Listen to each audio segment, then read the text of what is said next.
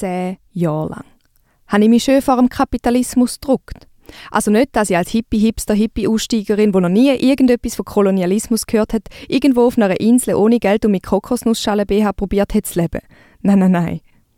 Aber 2010 habe ich mich entschieden, probieren vegan zu leben. Und da habe ich mit dem völlig überfordernden Überangebot in den Läden in dem Land schön entziehen. Gemüse, Nudeln, Tofu und alles ist gut gewesen. Von den drei Pflanzenmilchen im Regal hat man eine so halbwegs trinken, also habe ich gar nichts überlegen beim Posten. Und jetzt?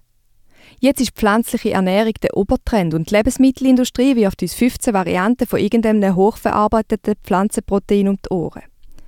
Und ich stehe verloren vor einem Milchregal und lese all die super bunt hysterisch fröhlichen Verpackungen. Oat Drink. Oat Drink Vanille. Oat Drink Barista, Bio Spelt Drink, Bio Oat Drink Mandel, Bio Oat Drink Natur, Bio Golden Drink Soja Natur, Bio Rice Drink, Bio Rice Drink Mandel, Bio Rice Drink Natur, Bio Rice Drink Haselnuss, Bio Cashew Drink, Nommel, Bio Oat Drink Mandel, Neu Pre-Garantie Soja Drink, Rice Drink Kokosnuss. Und ich bin einfach komplett überfordert. Frag mich, wieso das alles auf Englisch angeschrieben ist, komplett überfordert von all diesen viel zu farbenfrohen Verpackungen. Das ist nicht Pflanzenmilch. Das sind Glücksversprechen, die nie eingelöst werden. Und ich frage mich ernsthaft, wie wir als KonsumentInnen in dem völlig übersättigten Markt überhaupt verantwortungsbewusste Entscheidungen treffen sollen. Okay, das ist Bio. Und das ist aus der Schweiz. Und das ist nicht Bio und nicht aus der Schweiz. Okay, da geht raus, aber wenn ich mich jetzt... Und da dort hat wirklich die schönste Verpackung. Fuck. Ja, früher hatte ich fast keine Auswahl. Gehabt. Und da hat mein Leben unglaublich viel einfacher gemacht. Es ist nicht alles besser gewesen, aber ich nicht so überfordert. Und ich habe mir nicht die ganze Zeit irgendwelche komplett un unnötigen Shit kaufen habe ich zum Beispiel einen Eyeliner gebraucht. Sind zuerst zweieinhalb Tage Recherche in den Tiefen vom Internet nötig gewesen, bevor ich gewusst habe, welches bunte Dösli überhaupt meinen pseudoethischen Ansprüchen gerecht wird. Aber dann habe ich auch gewusst, dass da etwas taugt. Und jetzt? Jetzt stehe ich manchmal bei dem Regal von der Billigkosmetik und jedes dritte Produkt ist mit vegan angeschrieben. Und das manchmal sogar, obwohl es von einem Konzern ist, der Tierversuche durchführt.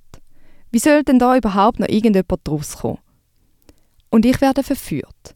Von bunten, billigen kleinen Fläschchen aus Plastik und muss wieder neu lernen, wie das mit dem kritisch und nicht unnötig konsumieren geht. Kapitalismus, Baby.